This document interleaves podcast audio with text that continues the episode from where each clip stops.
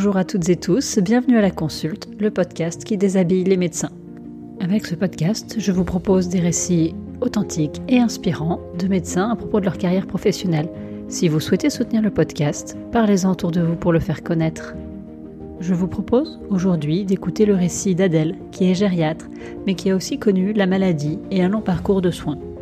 Adèle nous raconte son parcours d'étudiante, son orientation assez rapide vers la gériatrie, son travail dans une clinique jusqu'à l'annonce, plutôt particulière, du diagnostic. Ensuite, il y a eu le traitement, le soutien des collègues, le travail, comme un besoin et en même temps une frustration, jusqu'à la fin du suivi médical et une période de remise en question professionnelle. Je vous souhaite une belle écoute en compagnie d'Adèle.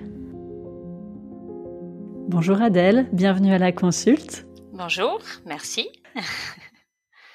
Alors pour commencer cet épisode, euh, je te laisse te présenter de la manière dont tu le souhaites. Euh, alors je m'appelle Adèle, j'ai j'ai 45 ans, euh, bientôt 46 d'ailleurs.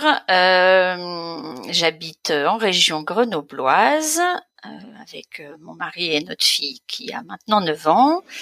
Et sur voilà sur le côté médical et professionnel, je suis je suis médecin gériatre enfin de formation de médecine générale, mais avec une orientation gériatrique rapide. Voilà, depuis depuis depuis la fin de l'internat et j'exerce actuellement dans un établissement euh, mixte à la fois et pas des USLD dans la périphérie grenobloise. Voilà. Tu voulais faire quoi comme métier quand tu étais petite? Euh, Alors dans les souvenirs, euh, dans mes souvenirs de ce que je pouvais dire, je voulais être caissière et et ou euh, boulangère. Voilà, rien à voir avec le, la médecine, mais j'aimais bien, voilà, j'aimais bien les chiffres, j'aimais bien jouer avec l'argent et j'étais gourmande. Donc c'est, en tout cas, dans ce que je disais et des souvenirs euh, de réponse à cette question-là, quand j'étais enfant, je me souviens avoir dit un certain nombre de, de fois et pendant quelques temps, voilà, que je voulais être caissière ou boulangère. Voilà. Et alors, comment est-ce que tu es arrivée à la médecine? Bah, c'est venu, c'est venu relativement tard. Je peux pas dire que ça a été une, une passion. Euh, c'est venu, l'envie, elle est venue probablement courant du lycée. Voilà. Bon, j'ai toujours été assez, assez scolaire, assez, assez bonne élève. Euh, sans exceller, mais voilà, j'étais assez studieuse. Puis au collège, euh, collège, enfin fin collège, euh, lycée, j'ai voilà j'étais intéressée j'étais intéressée par les, les, les, matières un peu la biologie euh, la biochimie le voilà tout ce que à l'époque on appelait les sciences nat. Voilà ça ça je m'orientais je sentais bien que ça ça me plaisait euh, alors après, pour autant, d'un point de vue, donc ça c'était plus sur mon intérêt euh, personnel qui est venu au cours de, de l'enseignement, mais d'un point de vue familial, du coup, bon, je suis comme assez classiquement, mon père était médecin, euh, médecin généraliste, et ma mère était technicienne, enfin était, parce qu'elle est retraitée bien sûr, mais elle était technicienne de laboratoire. Euh, et au moment où j'étais lycéenne, euh, voilà, elle travaillait en labo euh, en tant que technicienne, mais dans une équipe euh, à l'Inserm. Voilà, donc j'ai un peu baigné dans les dans le domaine, on va dire, euh, voilà, médical, un peu de la de des sciences, de la recherche à tout tout tout petit niveau. Hein. Donc globalement au lycée, bah, je me suis orientée vers ça. J'avais j'avais le choix. Enfin, je m'orientais soit vers la médecine, soit vers euh, ce qu'ils appelaient euh, biosub, biospé là, enfin à l'époque. Et et puis bah, en terminale, euh, voilà, je me suis dit que j'allais d'abord tenter médecine.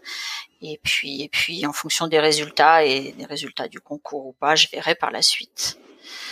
Donc, euh, puis j'ai passé ma P1 et j'ai passé ma P1 en deux ans. Et après, bon, une fois que voilà, une fois que la P1 était validée, euh, après on est un peu, on est, voilà, on est lancé sur le ces, ces études-là, quoi. T'étais quel genre d'étudiante? T'es restée euh, studieuse et plutôt bonne élève? Alors pas trop. euh, Bon, en P1, j'ai beaucoup, beaucoup, beaucoup bossé parce que bon, puis après voilà, je suis, je peux être un petit peu euh, besogneuse en tout cas. Voilà, je suis capable de travailler sans, sans me poser trop de questions. Voilà, je pense que j'étais assez confiante. J'étais assez confiante dans le fait que la, la P1, la première année, j'allais pas l'avoir. Euh, mais comme j'avais bien bossé, je me disais, j'étais à peu près sûre de ne pas l'avoir, mais d'avoir un classement, on va dire correct, et donc de redoubler avec une chance, euh, voilà, des chances, on va dire non négligeables de l'avoir à la deuxième année. Donc j'ai quand même passé deux ans, effectivement, euh, ben, très, voilà, euh, abachoté à passer des heures à la bibliothèque et bon comme tous les étudiants de P1 ou en tout cas une bonne partie par contre, effectivement, après, euh, j'ai eu j'ai eu un peu euh, l'effet inverse. Donc en P2, euh, eh ben, je suis pas allée beaucoup en cours. Euh, j'ai bien utilisé le système à l'époque qui s'appelait de la Ronéo. Je sais pas si c'est des, choses qui existent encore maintenant, mais où en fait nos cours nous étaient euh, donnés, distribués. Donc j'ai passé beaucoup de temps hors de l'amphi et à potasser un petit peu. Donc j'ai eu le rattrapage en P2 et D1 parce que parce que j'avais envie de faire autre chose et de voir autre chose. Bon, tout en restant quand même en bossant, en bossant le nécessaire. Mais euh, mais j'ai voilà, je, je la D P2 et D1, j'étais j'étais ouais, j'ai pas été une étudiante euh, très assidue, on va dire. Et puis, et puis à partir de, bah à partir du moment où on, voilà, où on commence l'externat, euh, bah, tout ça, ça s'est régularisé un peu parce que parce qu'on entrait un peu dans le vif du sujet, euh, avec une alternance entre la pratique, euh, enfin un peu la théorie qui m'intéressait toujours, mais surtout voilà la découverte du euh, bah, de la clinique. Et donc après, voilà, j'ai été j'ai été une étudiante, on va dire somme toute moyenne parce que parce que bon d'abord je suis pas forcément quelqu'un qui excelle beaucoup mais je suis capable de bosser. Et après euh, voilà j'étais pas non plus euh, une acharnée acharnée du travail théorique en tout cas. Voilà. Et la gériatrie c'est venu à quel moment alors? Écoute c'est venu euh, ben, comme comme je pense dans beaucoup de situations. Alors euh, à la fin ou courant de mon externat, euh, il y a quelques stages forcément qui nous marquent plus que d'autres. Euh, je suis pas passée dans un stage de gériatrie en tant qu'externe, mais déjà, je pense dans certains stages, je percevais un peu la euh, le côté un peu pluridisciplinaire qui qui que j'aimais bien, de pas se fermer, de pas être exclusivement euh, un spécialiste d'organes. Donc après, euh, voilà, il y a quelques quelques stages d'externe euh, en voilà dans des dans des spécialités on va dire médicales qui où il y avait certains, j'ai, pas de souvenir direct euh, vraiment, mais où il y avait vraisemblablement, je pense, des personnes âgées. Je, je ça m'a jamais rebuté déjà. Et puis, euh, et puis, je commence à percevoir un petit peu l'intérêt bah, de l'approche généraliste. Alors, ceci dit, en cinquième et sixième année, là, quand euh, je, voilà, on préparait l'internat. Alors à, la, à l'époque, c'était pas le CM, hein, c'était c'était encore l'internat qui s'appelait comme ça. Bon, je honnêtement, je savais que je pouvais pas prétendre à des spécialités euh, parce que parce que mon niveau, on va dire euh, mon niveau scolaire, en tout cas, certainement me, me, ne me le permettrait pas par rapport à d'autres copains, euh, voilà, que je voyais exceller bien plus que moi. Et donc du coup, je assez naturellement, je je m'orientais vers vers voilà vers la médecine générale. Donc du coup, mon tout premier stage d'interne de médecine G, par choix, effectivement, j'ai fait le choix d'un premier stage de médecine G en gériatrie. Euh, à l'époque, je suis partie à Annecy. D'abord, ça me convenait bien parce que la localisation euh, Annecy, le premier stage d'hiver en novembre, je pouvais aller faire du ski tout en bossant un petit peu. Et j'avais choisi le stage de ce stage-là parce que parce que j'avais envie de connaître la gériatrie et je sentais bien que j'ébauchais, même dans ma pratique enfin, éventuelle de médecine générale, que de toute façon, euh, de prendre en charge et de savoir comment comment gérer et prendre soin correctement des personnes âgées, de toute façon, en médecine générale, ça fait quand même partie du gros de notre euh, euh, voilà de la pratique aussi.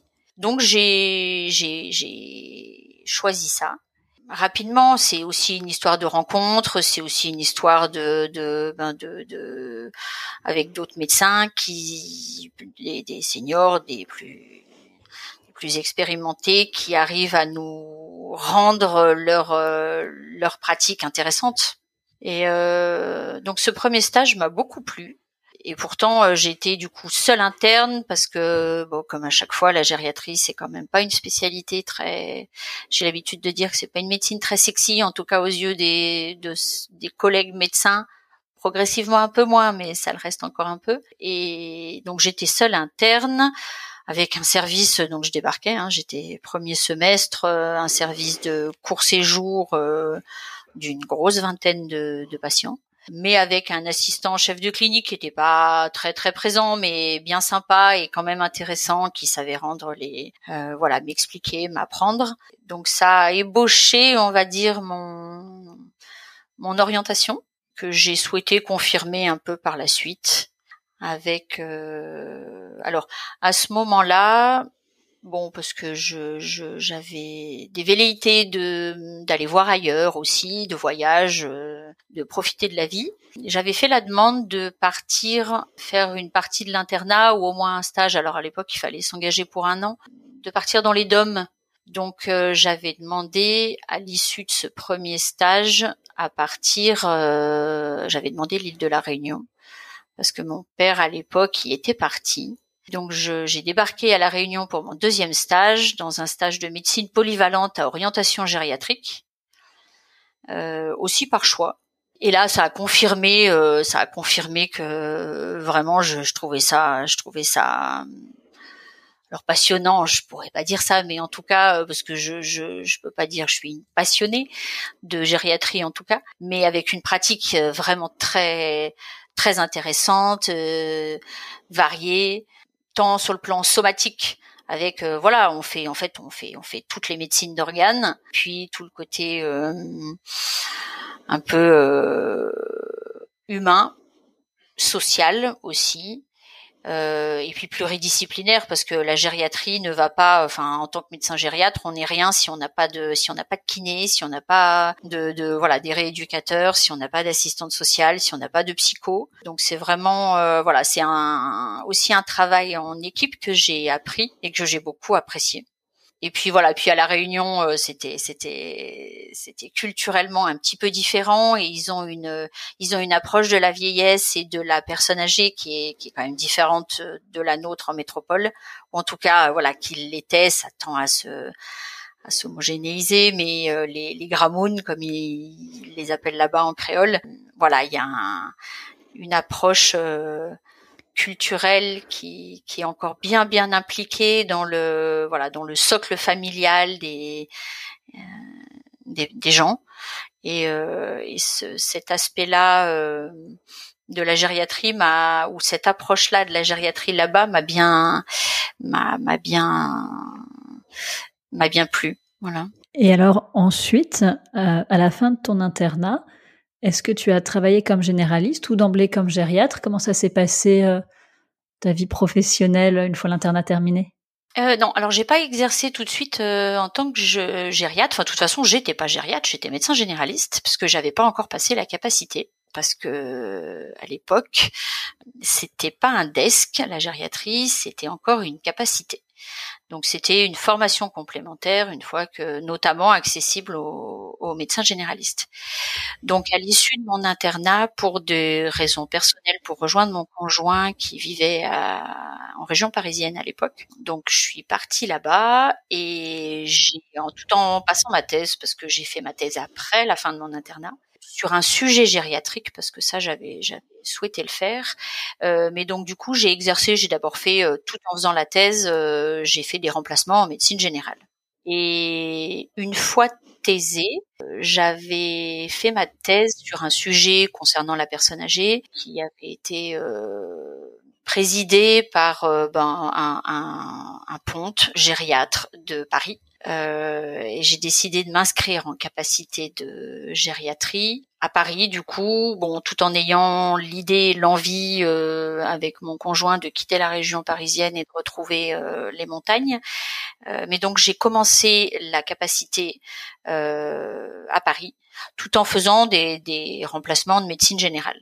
Et puis les opportunités professionnelles de mon conjoint nous ont enfin permis de quitter Paris et de réintégrer, euh, enfin réintégrer pour moi la région grenobloise. Et euh, à ce moment-là, j'ai repris la capacité, tout en ayant à ce moment-là l'opportunité de travailler en gériatrie dans une dans une clinique enfin privée mais à but non lucratif de, de Grenoble dans lequel il y avait pas de service gériatrique mais qui était à créer et pour lequel j'ai été du coup euh, embauchée en tant que médecin gériatre en formation, vu que j'avais ma première année de capacité, en attestant que j'allais poursuivre et finaliser ma formation de gériatre sur. Euh, euh, bah, du coup, j'ai fait les démarches pour changer de, fac et de reprendre la capacité de gériatrie à Grenoble. Aujourd'hui, on, devait parler d'un moment particulier de ta vie parce que tu as été malade. C'était quoi ta situation professionnelle à ce moment-là? Tu travaillais dans cette clinique? Oui. Alors du coup, euh, j'y ai travaillé. Donc quand on a rejoint la région grenobloise, c'était 2009. Euh, et bah du coup, ça faisait deux ans que j'étais en poste. J'étais donc en poste euh, en tant que médecin, médecin gériatre, parce que je finalisais ma capacité. Donc j'étais au sein d'une petite équipe où on était trois médecins et on avait, euh, on avait enfin eu la, la, la, mission en étant embauchés toutes les trois en même temps de créer et de développer la gériatrie au sein de la clinique qui n'existait pas, on va dire complètement. Il y avait il y avait une unité de soins de longue durée, mais qui était isolée, qui n'avait, enfin qui n'était pas, voilà, qui avait pas de support euh, de, de, de, qui avait pas de filière gériatrique euh, à coller.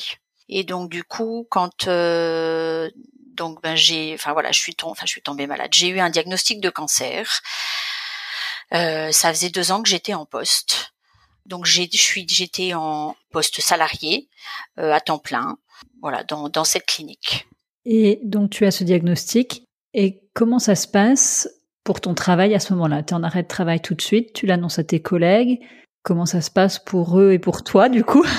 Toute façon, ça a été très particulier parce que, enfin là, je pense à l'annonce diagnostic parce qu'en fait, j'ai j'ai reçu le diagnostic par téléphone. J'étais, j'arrivais dans le service, j'étais dans mon service. Euh, alors, en fait, euh, bon, j'avais des, des donc bon, juste pour pour euh, décrire un petit peu le, la situation, mais j'étais du coup euh, en pleine forme. Euh, voilà, j'avais 35 ans, j'allais les avoir, je, je travaillais, j'étais investie dans mon boulot, j'avais une vie personnelle, voilà, je faisais plein de sport, plein de loisirs à côté du travail, bref, tout allait bien. Et j'avais commencé à avoir des symptômes. en fait, j'avais des douleurs au nez. Alors j'ai eu un carcinome de la cloison nasale. Euh, bon, ça a commencé euh, par euh, voilà, j'ai eu une petite errance diagnostique parce que j'ai complètement banalisé moi les, symptômes. presque pendant une année, je pense. Et ben, j'ai fini par consulter un des ORL qui, qui opérait, qui travaillait dans la clinique, avec du coup, ben, un diagnostic qui a mis du temps à venir parce que parce que voilà parce que ça n'a pas été facile à diagnostiquer. Et donc j'avais eu une biopsie euh, au bloc euh, dans la clinique euh, quelques jours auparavant parce que ils avaient au final sur une nasofibroscopie trouvé qu'il y avait quand même des des, des aspects suspect. Et, comme j'allais très bien au bout de, j'avais une semaine d'arrêt, j'allais très bien au bout de trois quatre jours. Donc en fait, bah, je suis retournée bosser un, jeudi vendredi, alors que j'avais eu la, biopsie le lundi. Et le vendredi matin, euh, j'arrivais dans le service et en même temps, je reçois un appel de l'ORL euh, et donc j'étais dans le couloir du de de bah, de mon de mon service. Donc le bon forcément le, les, les, infirmières et les mes deux collègues médecins étaient au courant de la biopsie. Bon pour autant je n'avais pas tellement de j'avais pas envisagé que ça puisse être un diagnostic euh, cancéreux. Euh, et donc l'annonce diagnostique s'est faite un peu subitement par téléphone euh, au milieu de mon service. Donc forcément, j'ai été sidérée pendant quelques minutes. Euh, il se trouvait qu'il y avait la psychologue du service qui est arrivée à ce moment-là et je lui ai dit ben les résultats sont pas bons, j'ai un cancer. Et là, euh, du coup, je crois que la vie du service s'est arrêtée, un peu comme la mienne aussi. Mais euh, il y a eu un élan de je sais pas, toutes les infirmières, euh, enfin je dis toutes parce que j'ai l'impression qu'il y avait plein de monde, mais en fait ça devait pas être le cas parce qu'il y avait juste les, les voilà les personnes en poste à ce moment-là un matin. Mais tout le monde m'a entouré. On est allé dans la salle euh, de café, on a pris un petit déj. J'ai eu un voilà, j'ai eu une annonce diagnostique un peu particulière et ma collègue est arrivée. Euh, dans les entrefaites, on était on était en train de boire le café avec euh, l'équipe infirmière et soignante. Et là, je lui ai dit aussi, elle m'a regardé, elle me dit alors ça va? Et je lui ai dit ben écoute, j'ai un cancer de la cloison nasale. Et là, ben j'ai voilà, j'ai elle m'a, elle m'a, c'est elle qui a fait mon arrêt de travail, ma collègue. Enfin, tout, tout ça, c'était tout intriqué, c'était un peu particulier, mais à la fois euh, très bienveillant parce que j'ai pas été toute seule. Et ça, c'était chouette. Et donc, par contre, euh, ben, le vendredi à 10 heures, euh, j'avais un arrêt de travail. Je suis, j'ai quitté le service. J'étais, j'avoue que j'étais, j'étais, j'étais un peu sidérée, je pense. Et après, j'ai voilà, j'étais plus médecin, j'étais euh, j'étais j'étais malade avec un rendez-vous en enfin en urgence du coup avec un ORL, un ORL du CHU que j'avais pu obtenir. Et là après a commencé ma vie de ma vie de patiente tout en étant médecin parce que ben voilà tout au long de mon parcours j'ai alors j'ai eu la possibilité bien sûr mais euh, enfin j'ai eu la chance de pouvoir euh, être encadrée accompagnée par une équipe médicale enfin de mes collègues hein, là je parle qui dès que je pouvais reprendre le travail m'a voilà j'ai toujours voilà j'ai pu j'ai pu gérer on va dire au mieux les phases où j'étais patiente, où j'étais malade du coup, et quand je me sentais prête ou que j'avais la possibilité, que j'étais en état de pouvoir euh, eh ben reprendre mes fonctions de médecin. Et je crois que ça certainement que ça m'a aidé à traverser tout ça aussi, de pouvoir euh, continuer à travailler quand je le pouvais, quand c'était possible. Parce que alors forcément, ça a commencé par euh, ça a commencé par une chirurgie, mais c'est une chirurgie au niveau du visage, avec une chirurgie, ben, j'allais dire délabrante où ils où ils m'ont complètement voilà enlevé tout alors ils appellent ça la pyramide nasale, les ORL et la les chires maxillofaciales, mais bon, en gros ils m'ont enlevé tout le nez. Voilà, plus tout, j'en sais rien, tout, toutes les cloisons, les, enfin tout à l'intérieur euh, qui était qui était la tumeur, avec un bon voilà un curage ganglionnaire aussi euh, qui m'a fait une, belle cicatrice euh, d'oreille à oreille au niveau du cou.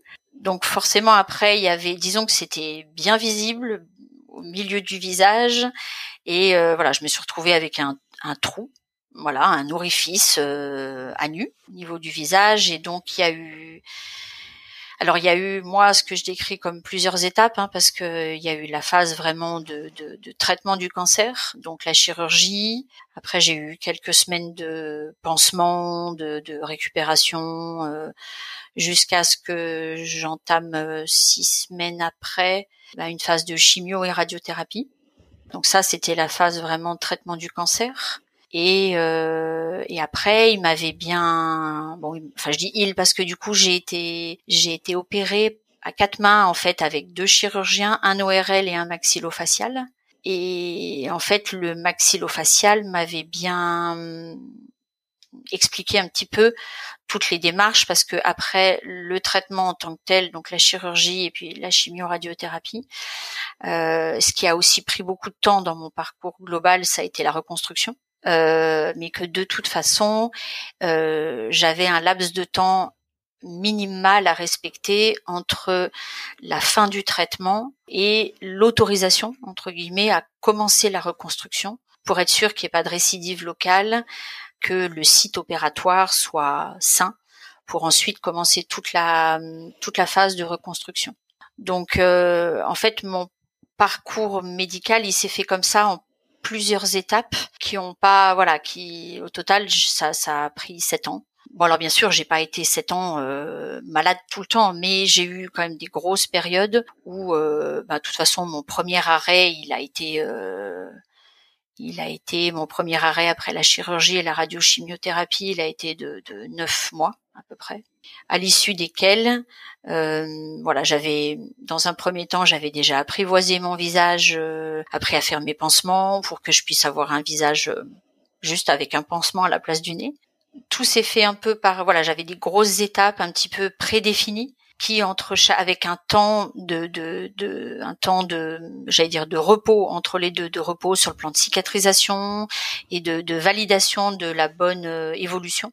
Et c'est sur ces temps-là un peu euh, entre deux périodes euh, médicales ou médicalisées que je voilà que j'ai pu selon selon comment je me sentais comment les choses évoluaient que je j'ai pu reprendre mon travail sur des périodes. Alors forcément que je savais comment dire euh, fermer parce que à l'issue de cette période-là, j'avais à nouveau une euh, bah, un objectif euh, chirurgical. voilà. Après, j'ai entamé la reconstruction et la reconstruction, elle se fait en plein plein d'étapes différentes. Voilà. Et puis il y a tous les aléas qui se, les aléas médicaux, des complications qui se rajoutent à tout ça et qui font que c'est un parcours, ben, c'est un parcours personnel et professionnel assez assez chaotique et qui est imbriqué l'un dans l'autre.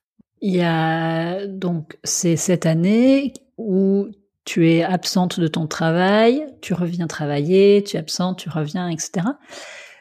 Ça t'apportait quoi de, de retourner au travail?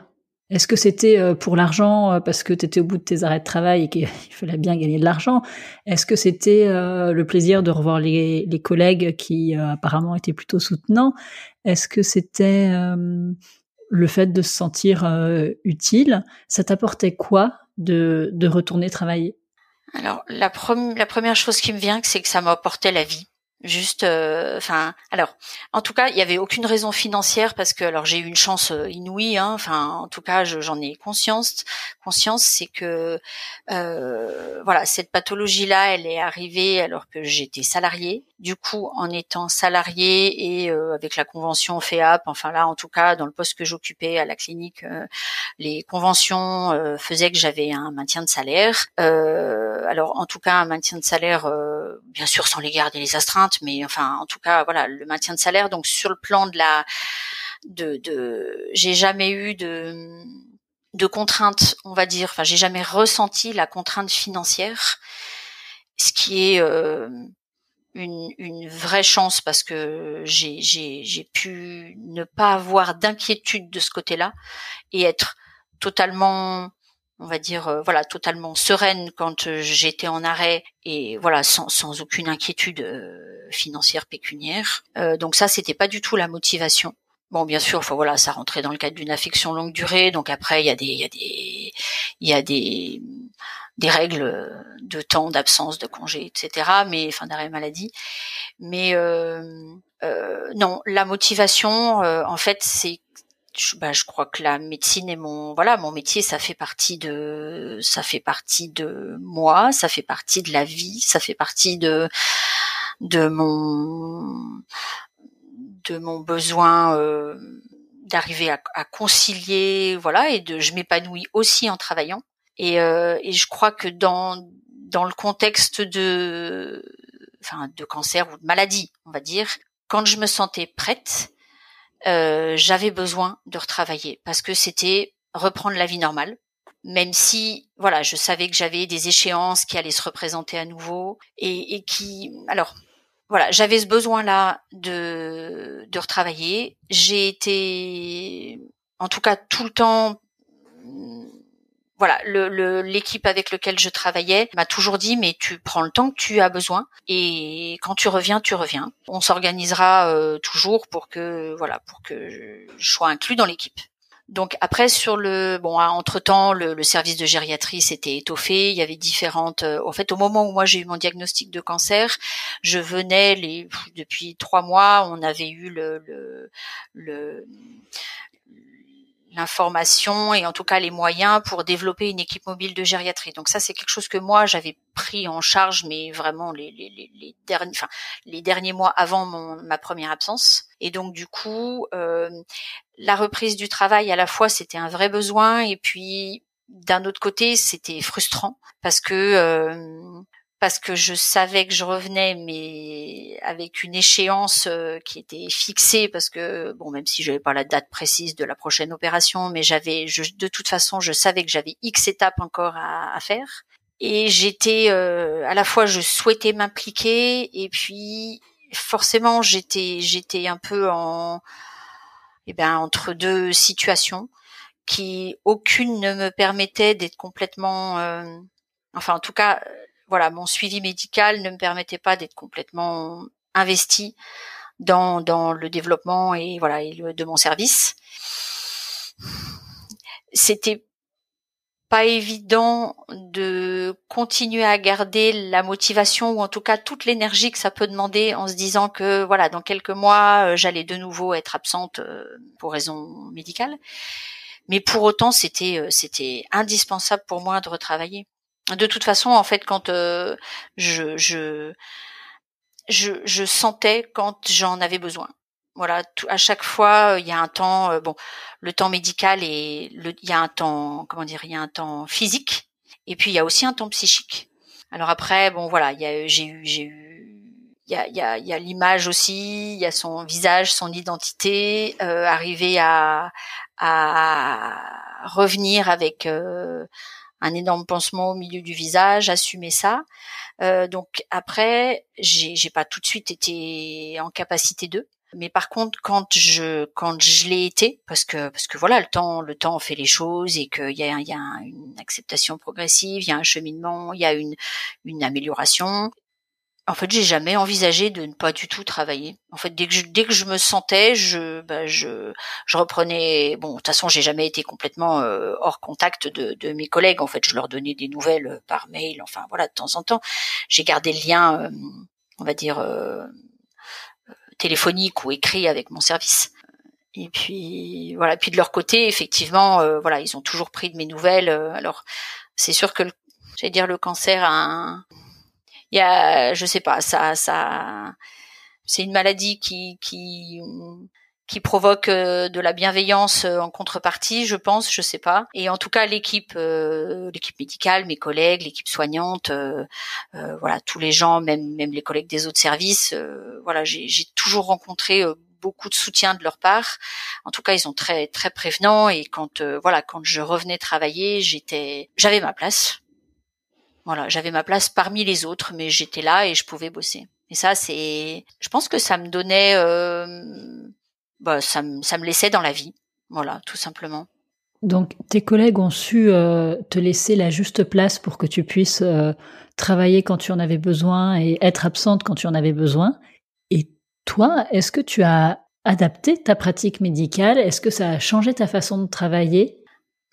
Alors, pas, je pense pas pendant toute ma période médicale.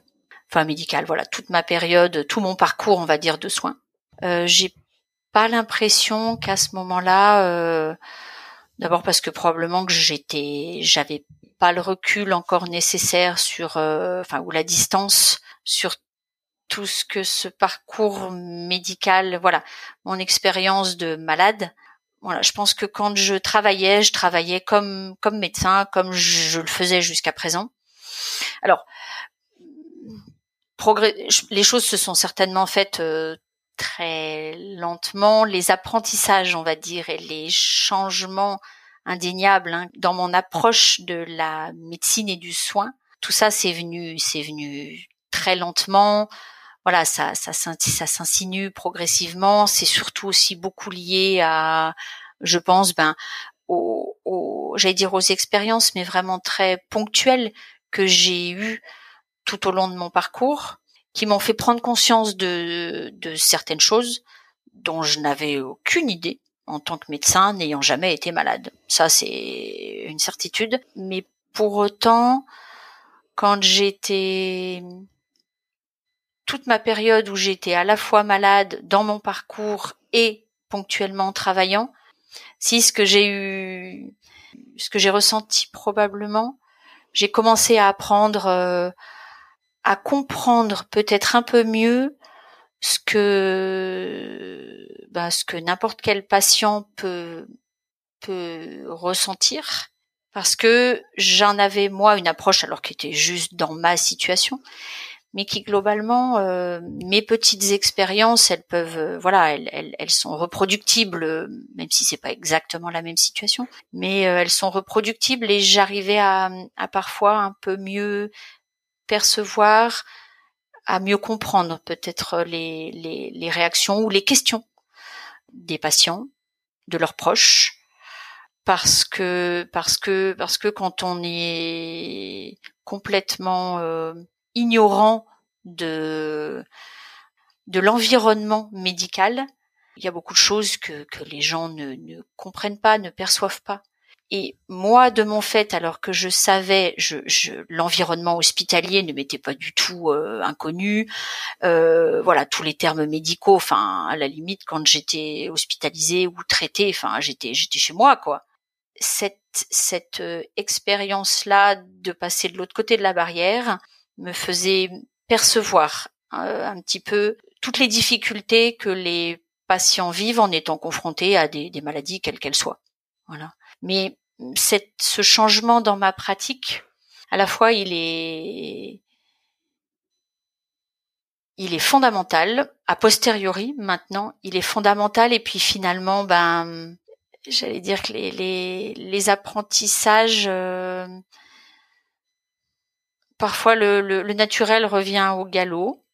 Et les leçons qu'on se dit qu'on va retenir on a peut-être tendance un peu de temps en temps à les oublier aussi. Mais le, ma progression dans ma pratique médicale, je pense qu'elle est venue à la fin, enfin à la fin, et encore et dans les voilà à la fin de mon propre parcours de soins, parce que il y avait beaucoup de choses aussi. Forcément, ça ça c'est difficile de, enfin c'est difficile, ça prend du temps de d'intégrer tout ça et d'arriver après à les à en tirer quelque chose de à en ressortir quelque chose, tirer quelque chose de positif, je sais pas, mais en tout cas à en tirer quelque chose. Et euh, voilà, je peux pas dire que quand je travaillais sur mes périodes, euh, je crois que j'avais juste envie de bosser. Euh, et je faisais euh, voilà je je j'y mettais mon énergie euh, et je travaillais comme comme je l'avais fait jusqu'à présent avec peut-être voilà les les choses commençaient à se à s'affiner mais après c'est est-ce que c'est l'expérience de patient enfin en tant que patiente? Est-ce que c'est juste l'expérience médicale? Parce que parce que voilà je je continuais de travailler et en travaillant en étant confronté à d'autres situations forcément notre pratique évolue aussi c'est difficile de savoir comment comment les choses se sont imbriquées. Mais, mais nécessairement, oui, tout est imbriqué, ça c'est clair. Mon parcours, mon parcours de soins euh, en tant que malade, clairement a orienté, a donné, voilà, a orienté un peu ma pratique, ouais. Mm. Finalement, euh, le médecin que tu étais euh, avant ce diagnostic et sept ans après, c'est plus exactement le même médecin, grâce ou à cause, je sais pas, ton vécu personnel en tant que malade, mais il y a aussi effectivement une, une expérience, parce que 7 ans c'est long, donc forcément en 7 ans, euh, il y a de l'expérience. Et tout ça, ça a façonné le médecin que tu es maintenant. Mm. Mais alors, tu as arrêté l'équipe mobile? Alors, euh, oui. Alors, en fait, j'ai arrêté, j'ai arrêté le travail à la clinique euh, alors je sais plus exactement au niveau de la temporalité si c'était, mais euh, en fait à la fin de mon suivi médical, alors moi qui me j'avais l'impression que mm, forcément j'allais être plus forte que toutes les autres et et de me dire que en plus alors oui enfin pardon je finis mais de me dire que mm, euh, la fin de mon suivi euh, ça allait se passer nickel parce que parce que j'étais bien préparée euh, et que tout le, le, vide que parfois certains patients suivis pour des cancers peuvent décrire à la fin de leur euh, parcours. Et eh ben moi, j'étais pas plus forte que les autres. Et à la dernière euh, à la dernière euh, consultation, enfin j'avais eu du coup X chirurgie de reconstruction et avec le chirurgien maxillofacial, j'avais de toute façon moi, j'avais décidé que la chirurgie la dernière pour euh, retravailler un peu les narines et que j'ai un nez harmonieux, voilà, qui, qui aille avec mon visage. Euh, j'avais de toute façon décidé que c'était la dernière chirurgie parce que parce que je m'étais, j'avais retrouvé mon visage et que l'aspect esthétique me convenait amplement et que j'en avais marre et qu'à un moment donné, il fallait passer à autre chose parce que c'est jamais parfait, ça le sera jamais. Et donc j'avais vraiment euh, dans ma tête, c'était c'était euh, réfléchi et euh, préparée. Et pour autant, eh ben, j'ai pas fait mieux que les autres. À la fin de la dernière consultation, où le chirurgien m'a dit, ben voilà, maintenant c'est fini, on se revoit plus. Et eh ben, je me suis effondrée comme euh, comme d'autres euh, enfin comme d'autres patients le décrivent ou ce que j'ai pu ce que j'ai pu lire sur euh, sur des, des, suivis de cancer. Et ce, ce chamboulement là en fait j'ai revécu pendant deux mois tout mon parcours. Je me suis là j'ai été en boucle. Je me suis je me suis pris un un backup assez phénoménal auquel je ne m'attendais pas et à l'issue de ça, en fait, euh, ben j'ai eu besoin de faire un break. Donc j'ai fait un break euh, professionnel et je suis partie voyager avec mon mari et notre fille qui était née du coup entre temps. On est parti voyager six mois en vélo, faire le tour du monde. Enfin le tour du monde, c'est un bien grand mot, mais en tout cas on a fait un break et donc j'ai tout lâché. J'ai lâché, euh, j'ai lâché mon boulot, j'ai lâché mon suivi médical et j'ai profité de la vie et de ma famille en voyageant. Donc en fait, tout s'est tout s'est arrêté sur le plan professionnel. Euh, alors il y a eu ça comme événement déclencheur, et puis ça survenait dans un contexte où où à la clinique où je travaillais, euh, la gériatrie avait énormément de mal à trouver sa place, euh, malgré euh, des efforts et des efforts et des efforts d'équipe.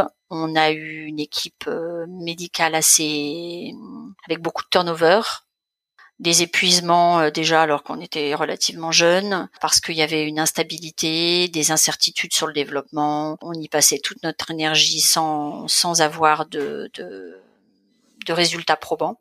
Et globalement, on trouvait pas trop notre place au sein de la clinique, ou en tout cas, on n'a pas réussi. Enfin, je dis on avec l'équipe dans lequel je, enfin, au sein de laquelle je faisais partie jusqu'alors. On n'a n'avait pas réussi à donner euh, la dimension globale de la gériatrie euh, au sein des autres spécialités également. Donc tout ça faisait que j'avais une frustration importante sur le plan professionnel.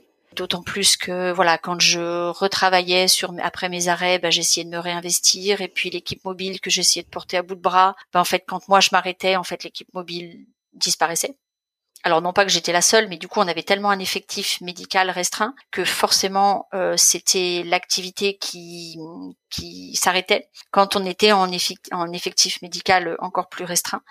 Parce que ben mine de rien quand il y a des patients dans les lits de court séjour de SSR euh, et que l'équipe mobile ben en fait on voilà on rayonne dans les autres services mais ils sont malgré tout euh, ils ont d'autres médecins référents. Donc cette équipe mobile elle s'arrêtait systématiquement et euh, du coup, un jour c'était oui, un jour c'était non, et on a eu beaucoup beaucoup de mal à, avoir de la légitimité même par rapport à nos collègues d'autres spécialités pour euh, pour appuyer le développement de la gériatrie au sein de la clinique. Donc ces difficultés-là, plus le retour de bâton que moi j'ai vécu à l'arrêt de mon suivi médical, à l'arrêt de mon parcours médical, m'a fait complètement arrêter. Voilà, j'ai eu besoin d'aller voir ailleurs, d'arrêter de bosser et de reprendre à distance euh, autre chose. Et cette autre chose, quand on est rentré de voyage, ça a toujours été la gériatrie, bien sûr, parce que ça, euh, jusqu'à maintenant, j'espère que ça va pas changer. Je reste euh, accrochée et très intéressée par cette spécialité. Mais du coup, j'ai choisi de la faire euh, à la fin de mon voilà au retour de voyage, en tout cas, de la faire dans le, la branche médico-sociale et plus sanitaire, parce que le sanitaire pur m'avait, je pense, euh, épuisé. Alors c'est compliqué de dire qu'il y a que ça, parce que je pense qu'il y avait aussi tout le parcours médical euh, en tant que malade, mais mais ce, ce cette incapacité à, à intégrer un projet auquel on tenait tellement euh, au sein d'une voilà d'une structure hospitalière, enfin qui était une clinique, mais une structure de soins euh, hospitalière. Hmm, j'y ai laissé des plumes aussi, je pense, sur le plan de ma motivation euh, professionnelle. Donc je me suis je me suis laissé le temps de voir, d'aller donner une autre orientation à la pratique gériatrique vers le médico-social. Euh, donc à l'issue de ça, j'ai eu une première expérience de médecin co qui m'a un petit peu frustrée aussi parce que me manquait la partie soins, vraiment soins cliniques. Donc j'ai retenté euh, j'ai retenté en me disant ah, allez maintenant je suis un peu à distance de tout ça, euh, je vais me réinvestir dans ma vie professionnelle, je vais quand même laisser une chance à la dimension gériatrique hospitalière qui est pluridisciplinaire hein, avec euh, toute la filière gériatrique qui est qui est voilà qui qui avait malgré tout qui s'était développée en mon une fois que j'étais partie moi. Bon, j'ai retenté, j'ai retenté une petite année. Et puis, euh, puis c'était tellement compliqué et, et, sans fin des problématiques de, de multiples qui fait que j'ai défini définitivement, je ne sais pas parce qu'il faut jamais dire jamais, mais euh, pour l'instant j'ai mis une croix sur le, la gériatrie en milieu hospitalier. Et euh, j'ai trouvé un bon équilibre pour l'instant avec ma position en ce moment. Du coup, je suis médecin co en EHPAD, mais c'est un établissement où il y a à la fois un EHPAD et une USLD. Donc on est deux médecins et avec cette spécificité-là, on est médecin traitant des résidents qui vivent. Donc je fais de la clinique parce qu'en fait je suis quand même majoritairement médecin traitant des résidents de l'EHPAD et médecin co quand je peux. Voilà où j'en suis euh, de ma pratique actuelle. Et est-ce que tu es heureuse dans ta pratique actuelle? Alors sans tenir compte des difficultés de plus en plus euh, présente en 2022 en post-Covid et sur euh, l'accès aux soins, voilà, euh, sans tenir compte de ça et parce que c'est un c'est un, une réflexion et des discussions sans fin. Mais oui, oui, oui, clairement, c'est une pratique. la médecine gériatrique me plaît et l'approche, l'approche généraliste, humaine, un peu sociale voilà touche à tout de la gériatrie. Me, me voilà je, suis je suis c'est une spécialité vraiment que j'aime et dans lequel je me sens bien. Et je pense que pour en revenir à mon à mon expérience enfin à mes quelques années où j'ai été moi aussi malade la médecine gériatrique c'est une médecine en tout cas que moi j'envisage comme euh, ayant besoin d'être euh, peut-être encore plus humaine que les autres médecines. Et je dis ça, sans aucun jugement pour les autres pratiques, hein, mais euh, où on a une, une, réflexion sur le soin raisonné, le soin raisonnable, hum, jusqu'où on va, et cette approche-là de la, ré... enfin cette réflexion médicale-là, moi, elle, euh, elle me, elle me, elle me titille, voilà. Enfin, et peut-être parce que aussi j'ai été malade, que j'ai compris, que j'ai vécu, j'ai ressenti certaines choses que j'arrive à, à reporter, enfin à reporter pas au sens faire peser, hein, mais au sens à, à projeter sur ma pratique euh, auprès des personnes âgées. Donc oui, oui, clairement, euh, je, pour l'instant, d'un point de vue de ma, de ma, de ma profession et de mon métier, ouais, clairement, je suis, ça, ça me plaît. Je te propose de passer euh, à la dernière question rituelle du podcast. Quelle est ta tenue de travail? Euh, je suis en blouse, enfin en blouse avec même euh, j'ai pantalon, euh, pantalon, un t-shirt de ville et la blouse par dessus. Alors parce que du coup là, alors euh, bon quand j'étais en sanitaire, quand j'étais à la clinique, bon clairement j'étais même en tenue complète, la blouse, la veste et enfin le pantalon, la tenue pyjama quoi, plus la, la, la blouse. Et là, en tout cas quand je fais du soin, euh, quand je fais du soin, je m'habille avec euh, pantalon et la blouse par-dessus. Après, les fois où les après-midi, quand on enchaîne les réunions ou les trucs, euh, je la mets pas nécessairement. Mais par contre, effectivement, dans la pratique clinique, euh, je suis en blanc. Ouais, j'ai gardé le réflexe inculqué depuis les, les, le jeune âge de, de la blouse quand on fait de la clinique. Ça veut dire qu'on peut garder la blouse même dans le secteur médico-social? Eh ben, alors Probablement oui. Alors c'est vrai que là, du coup, le, enfin, avec ma collègue, là, nous, on a une situation un petit peu atypique parce que on est dans du soin malgré tout. Enfin, l'USLD, c'est encore du sanitaire. Euh, et moi, à l'EHPAD, du coup, je, je, fais finalement encore beaucoup de cliniques parce que je suis le médecin traitant. Donc, euh, en tout cas, clairement, euh, toute ma partie clinique les matins, quand je fais, voilà, quand je, je, je, vois mes patients et enfin les résidents qui sont mes patients. Oui, c'est sûr, je vais, je fais, je fais, je, je vais dans, je les, je les rencontre en blouse. Bon, le Covid a pas aidé, ça c'est sûr, mais même avant le Covid, euh, je pense que c'était comme ça.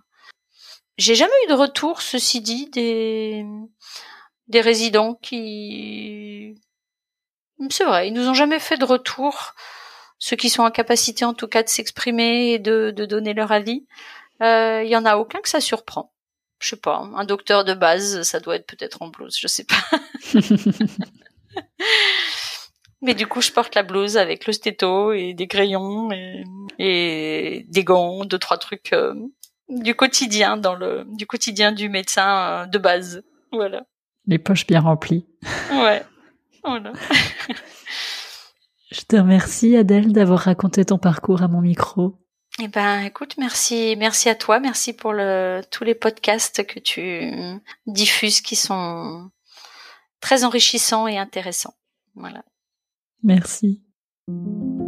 L'épisode est maintenant terminé. J'espère qu'il vous a plu et surtout qu'il vous a inspiré. J'adore recevoir vos retours par mail ou via mes réseaux sociaux. Vous trouverez dans les notes de l'épisode comment me contacter. N'hésitez pas à me donner votre avis sur euh, les épisodes, à raconter euh, vos témoignages de médecins, à me faire des propositions d'invités. Je suis toujours ravie de vous lire. Si vous souhaitez soutenir euh, ce podcast, n'hésitez pas à en parler autour de vous. C'est le bouche à oreille qui lui permet de se faire connaître. Et n'hésitez pas non plus à mettre une note 5 étoiles et un commentaire sympathique sur vos applications de podcast. Vous pouvez me retrouver sur mes réseaux sociaux, Twitter et Instagram, podcast la consulte. Et aussi, n'hésitez pas à vous inscrire à ma newsletter. Toutes les références sont dans les notes de l'épisode. À bientôt!